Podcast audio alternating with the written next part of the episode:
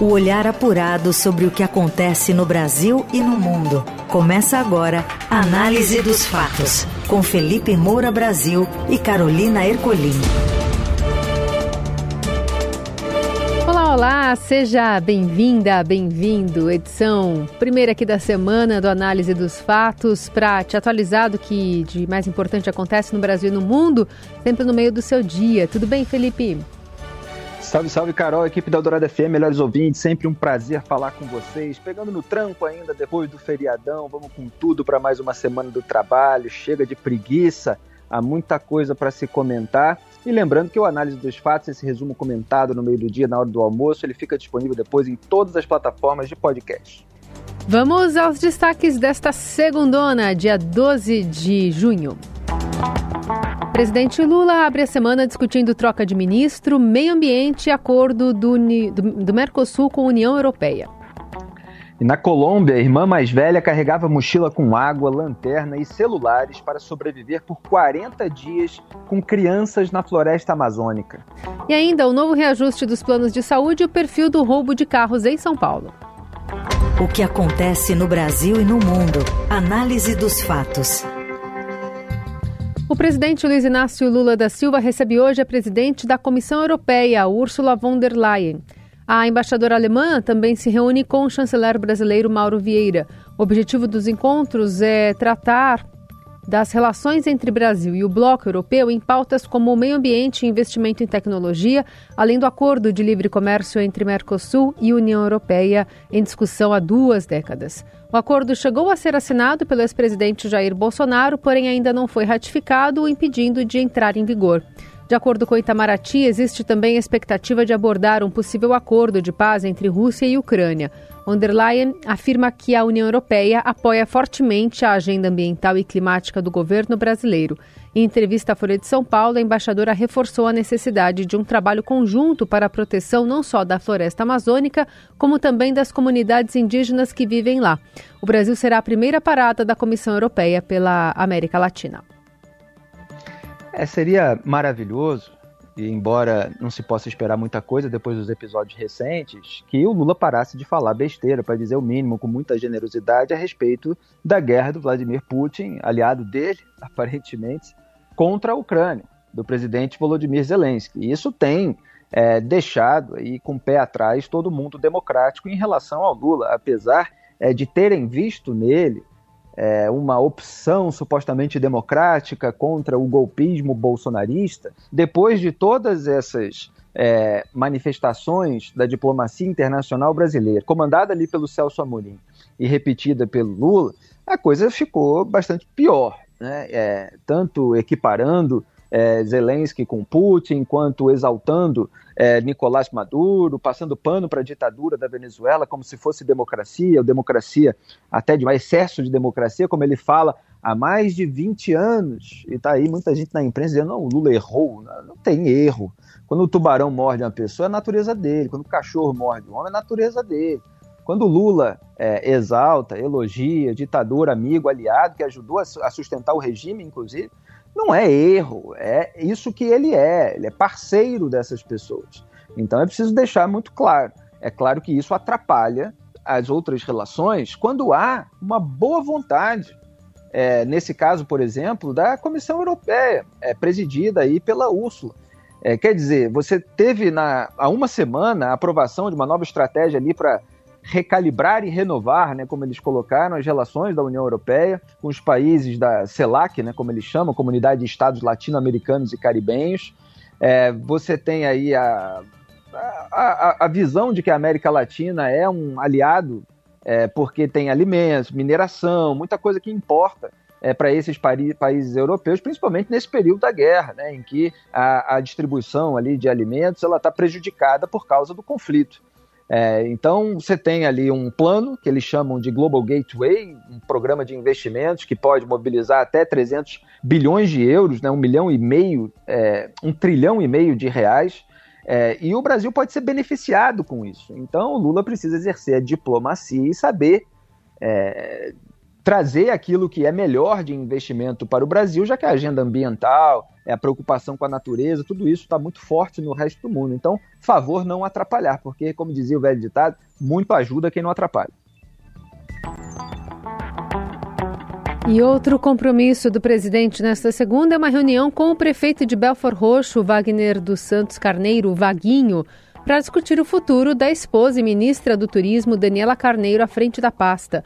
Pressionado pelo União Brasil, o antigo partido do casal, e visando manter a governabilidade no Congresso, Lula tende a substituir a deputada federal por um nome do próprio União Brasil.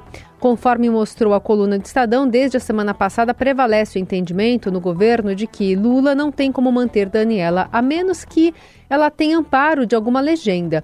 A coluna do Estadão, o prefeito disse que vai alertar o presidente sobre o risco de a saída de Daniela beneficiar diretamente a ex-primeira-dama Michele Bolsonaro, já que as duas atuam fortemente no segmento de mulheres evangélicas, especialmente no Rio.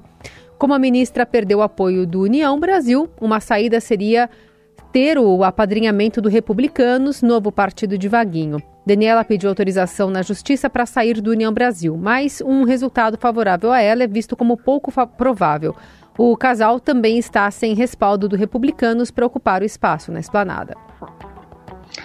É, o Lula está vivendo aí uma tensão entre o pagamento da fatura da campanha e o pagamento da fatura é, do, da governabilidade, né, como se costuma chamar aí todos esses arranjos de toma lá da cá para que o governo, o Poder Executivo, portanto, consiga aprovar os seus projetos no Congresso Nacional. Ele está precisando de voto para a base o Arthur Lira, presidente da Câmara, manifestou recentemente aquela insatisfação generalizada dos parlamentares com a, entre aspas, articulação política, que é justamente é, liberação de emendas, de cargos, mais ministérios. O Arthur Lira quer ser sócio no poder, como eu já coloquei.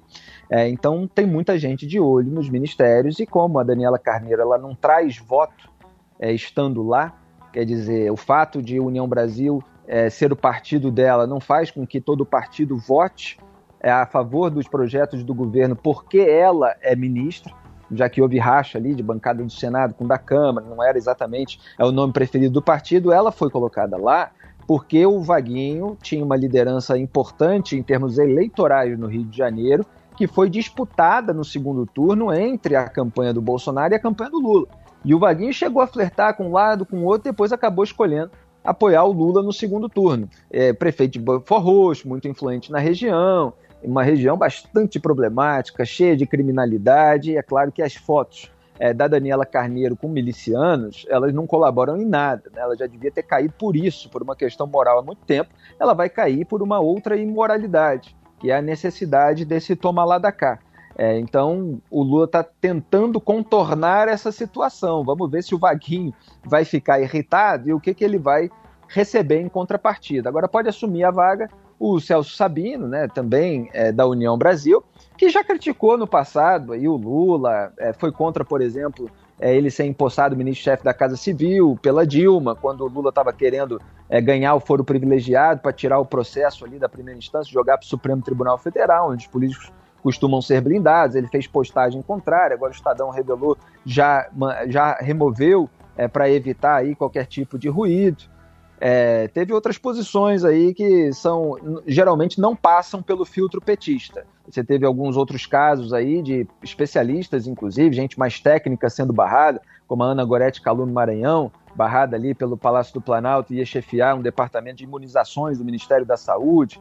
É, houve outro caso também do Edmar Camata, que ia ser diretor da Polícia Rodoviária Federal. Todos tinham alguma postagem no passado que era mais uma cena lava-jato, contrária à corrupção petista ou algo nesse sentido, e foram vetados. Só que agora o Lula precisa muito, então pode ser que o Celso Sabino venha ocupar esse espaço se ele trouxer votos do partido. Análise dos fatos. Embora o número de roubos de veículos tenha reduzido na cidade de São Paulo, o perfil do que é roubado segue uma tendência consolidada pela pandemia e pela crise econômica. A repórter Cindy Damasceno tem os detalhes e conta pra gente. Vamos falar sobre roubo de veículos aqui na capital. O perfil se manteve nos últimos anos. A Zona Leste, ela ainda é a porção com maior número de roubos desse tipo de crime, com São Mateus liderando a quantidade de roubados. Considerando os últimos 20 anos, seminovos foram 48% dos roubos. Usados são 52%.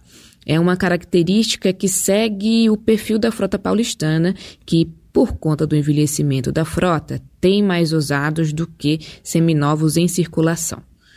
De acordo com especialistas ouvidos pelo Estadão, o mercado ilegal de peças influencia diretamente no perfil de veículo roubado. Isso porque, geralmente, os carros e motos que são alvos desse crime são desmanchados e os componentes vendidos no mercado alternativo. Todos os detalhes e todas as análises de dados sobre o perfil de carro e moto roubado você encontra no Estadão.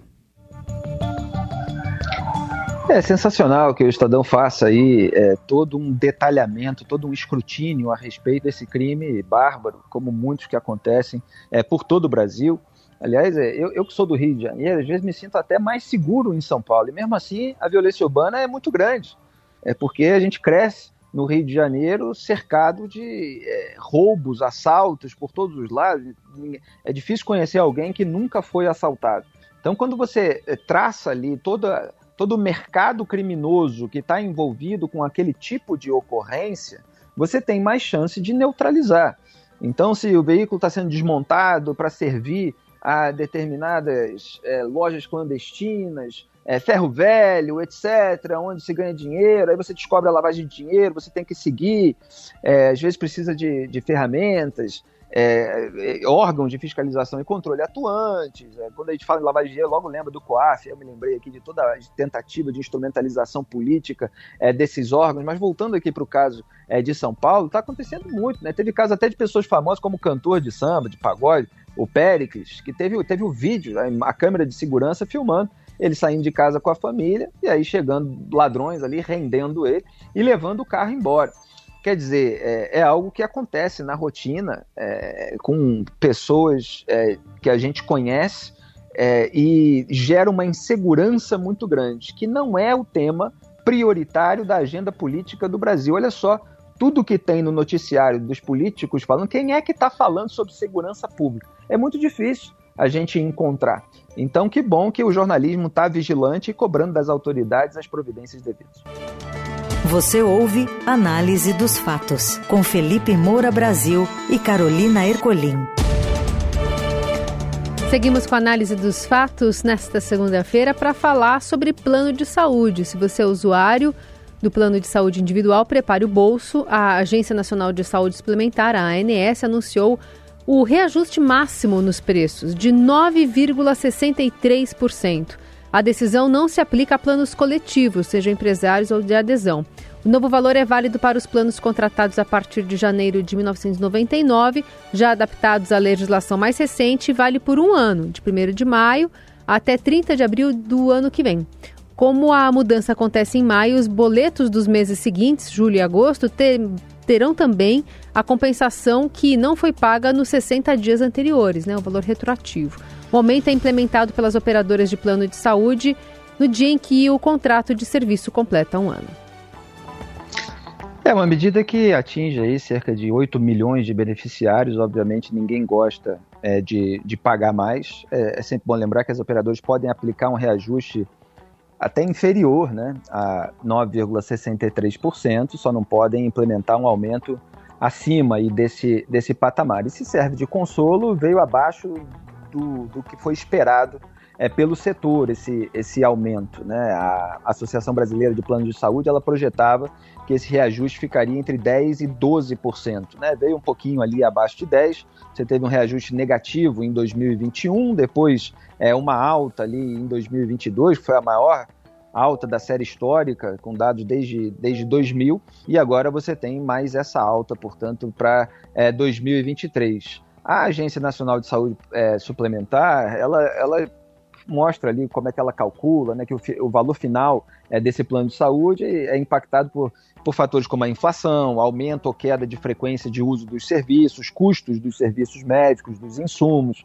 é, como produtos e equipamentos, e é um setor que está em crise desde a pandemia. Né? A pandemia, obviamente, turbinou essa crise e é, é uma situação que ainda não passou.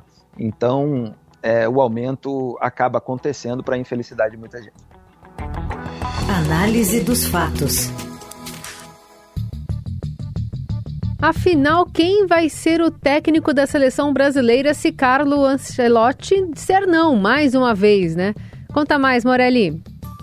Olá, amigos. Hoje eu quero falar da seleção brasileira que volta a campo no fim de semana para duas partidas amistosas. A primeira, sábado, contra a Guiné na Espanha, em Barcelona, e depois o Brasil enfrenta Senegal em Lisboa, Portugal. São duas partidas preparativas da seleção para as eliminatórias no segundo semestre, mas o Brasil continua com seu maior problema, que é não encontrar um treinador. A CBF sonhou demais com Carlo Ancelotti insiste em fazer uma última tentativa com o treinador italiano que comanda o Real Madrid. Ele já disse não, já disse que fica no clube espanhol e a CBF, ao que tudo indica, não tem um plano B. Quem anda comandando a seleção é Ramon que é treinador do Sub-20, que não faz lá um trabalho muito bem com a garotada, perdeu o Mundial, caiu fora, mas está neste comando aí interinamente do time principal. Não é o técnico que o Brasil precisa, ele sabe disso, a CBF sabe disso, os jogadores sabem disso. Então,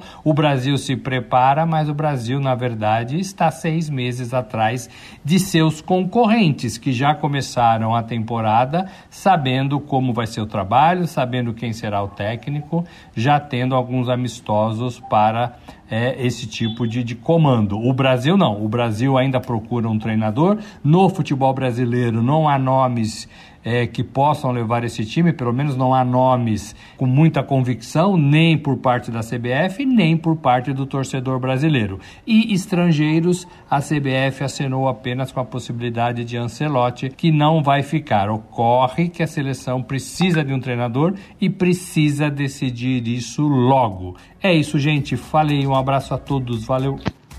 Olha, é uma falta de visão, uma falta de planejamento, porque no sábado foi campeão da Champions pelo Manchester City, o Pep Guardiola, que sempre manifestou interesse em treinar a seleção brasileira, mas assim, indiretamente, ele faz aquele flerte, claro. Agora, ele é um, um treinador, é, para quem a CBF deveria ter feito uma proposta lá na raiz, quando ele despontou. É, depois de fazer aquele time do Barcelona, com o tic-tac, com aquele passe de primeira, ele poderia ter sido contratado. Eu estou pedindo o Guardiola na seleção brasileira desde 2012. Eu lembrei no sábado os meus tweets antigos é, quando saiu o Mano Menezes, eu falei, vai vir um técnico decente aí do futebol europeu, de ponta, então não vai mudar nada. E não muda nada, porque tem muito professor aí que se acha, né, é, se acha professor, né, estou falando professor entre aspas já ironicamente, no futebol brasileiro, mas que não entende muito desse futebol moderno, é de, de primeiro mundo, assim, em termos futebolísticos, acabou centralizado na Europa, é, com tanto investimento que foi feito por lá. E aí o Brasil fica correndo atrás depois, quando essas pessoas já estão muito valorizadas e nem querem mais treinar a seleção brasileira. Né? Agora o Guardiola está ganhando uma fortuna no melhor futebol do mundo, por que, que ele vai assumir esse posto? Né? O Ancelotti, lá depois de tantas vitórias do Real Madrid, é, fica bastante complicado, mas tomara que venha alguém que realmente entenda de futebol, que faça os nossos jogadores curarem os problemas tradicionais do futebol brasileiro, que é você correr sem a bola, você fazer cobertura e tal. Aqui é, é um ritmo de pelada ainda, de várzea. E pelo visto, dada a, a falta de quem preenche essa lacuna, vai continuar. Na Eldorado, análise dos fatos.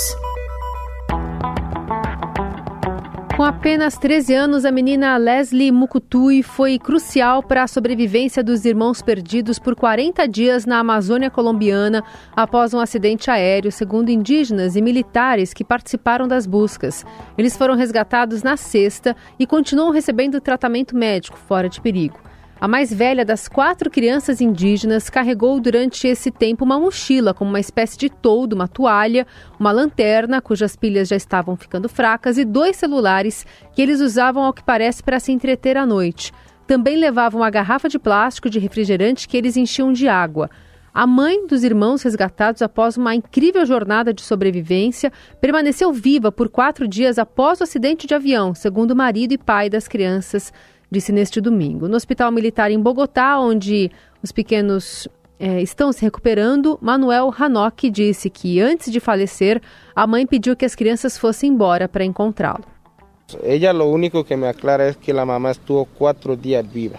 Entonces, antes de morir, la mamá le dice tal vez, váyanse. Y ustedes van a mirar quién es su papá y quién sí sabe que es amor de papá como se lo demostré a ustedes trayendo a mis hijos. Leslie Soleine, de 9 anos, Tien Noriel, de 5 e Christian, de apenas um ano, foram encontrados vivos no meio da floresta no sul da Colômbia, a 5 quilômetros do acidente, no qual a mãe e os pilotos morreram. A avó materna afirmou que, apesar da dor pela morte da filha, agora busca seguir em frente. Que ya recuperé el hueso de mi hija. Ya me, con ese dolor que yo estuve, pues ya yo voy a animar, lo voy allá para adelante. Quiero abrazar a mis nietos, todos los cuatro. Embora debilitados, os irmãos estão fora de perigo, devem ficar sob cuidados médicos por duas semanas. Eles sofreram um acidente enquanto fugiam de dissidentes do acordo firmado em 2016 entre o governo e as Forças Armadas Revolucionárias da Colômbia, que recrutam e aterrorizam os moradores da região. Mais de 100 soldados indígenas, apoiados por cães farejadores, seguiram o rastro das crianças. A busca foi difícil devido à densa vegetação da área, à presença de jaguares e cobras e à chuva constante, que impedia que possíveis chamados de socorro fossem ouvidos. As buscas que uniram militares e indígenas agora seguem atrás de Wilson, o cão farejador que chegou a passar alguns dias com os irmãos, mas que segue perdido na floresta. O exército anunciou que continua procurando o animal, já que um de seus princípios é não deixar ninguém para trás. Bom, é preciso destacar aí é, o papel das Forças Armadas Revolucionárias da Colômbia, FARC. Quer dizer, acidente que é, foi sofrido por pessoas que estavam fugindo né, fugiam de dissidentes do acordo firmado em 2016 entre o governo e as Farc, que recrutam, aterrorizam ali moradores é, da região. Eu, eu, já fui processado é, pelo, por, pelos petistas, pelo, pelo, pelo, próprio líder do partido, é, por ter apontado determinados fatos é, que, que mostravam acenos né, é, de petistas de um lado e de membros das Farc do outro, né, um, um para o outro. E eles perderam, perderam para mim na justiça, porque tudo que eu falei, tudo que eu escrevi a crítica que eu fiz, com liberdade de expressão e de crítica e de imprensa, foi com base nos fatos. Né? E é lamentável que isso ainda gere problemas ali para a região, e nesse caso que é, resultam numa história que precisa virar uma série em algum momento, né? com atos heróicos ali, parabéns às pessoas é, que ajudaram as outras a sobreviverem. Né? Tomara que elas sejam reconhecidas, que todos aqueles que sobreviveram, que estejam com saúde, é, e que a gente possa saber maiores detalhes. Assim, ainda tem umas informações é, que é, me parecem não muito claras, mas espero que isso seja reconstituído, porque é uma, é uma história fascinante, desde a sua raiz de questões criminais e políticas até é, esse lado de, de sobrevivência na, na, floresta, né? com famílias, com irmã mais velha carregando mochila, água, lanterna, celulares para sobreviver lá na Colômbia. É, tomara que é, se faça aí uma reconstituição à altura desse episódio. Fechamos por aqui o análise dos fatos com produção, edição e coordenação de Gabriel Damião. E os trabalhos técnicos, como sempre, de Moacir Biasi e me ajuda, Carol. Carlos Amaral na mesa de som. E Carlos Amaral aqui na mesa de som, nosso querido Carlos Amaral. E um beijo, Carol, melhores ouvintes. Amanhã tem mais, vamos com tudo. Até. Você ouviu Análise dos Fatos. Se você perdeu esta edição ou quer ouvir de novo, acesse radioeldorado.com.br ou assine gratuitamente o podcast no iTunes, Google Podcast, Deezer ou Spotify.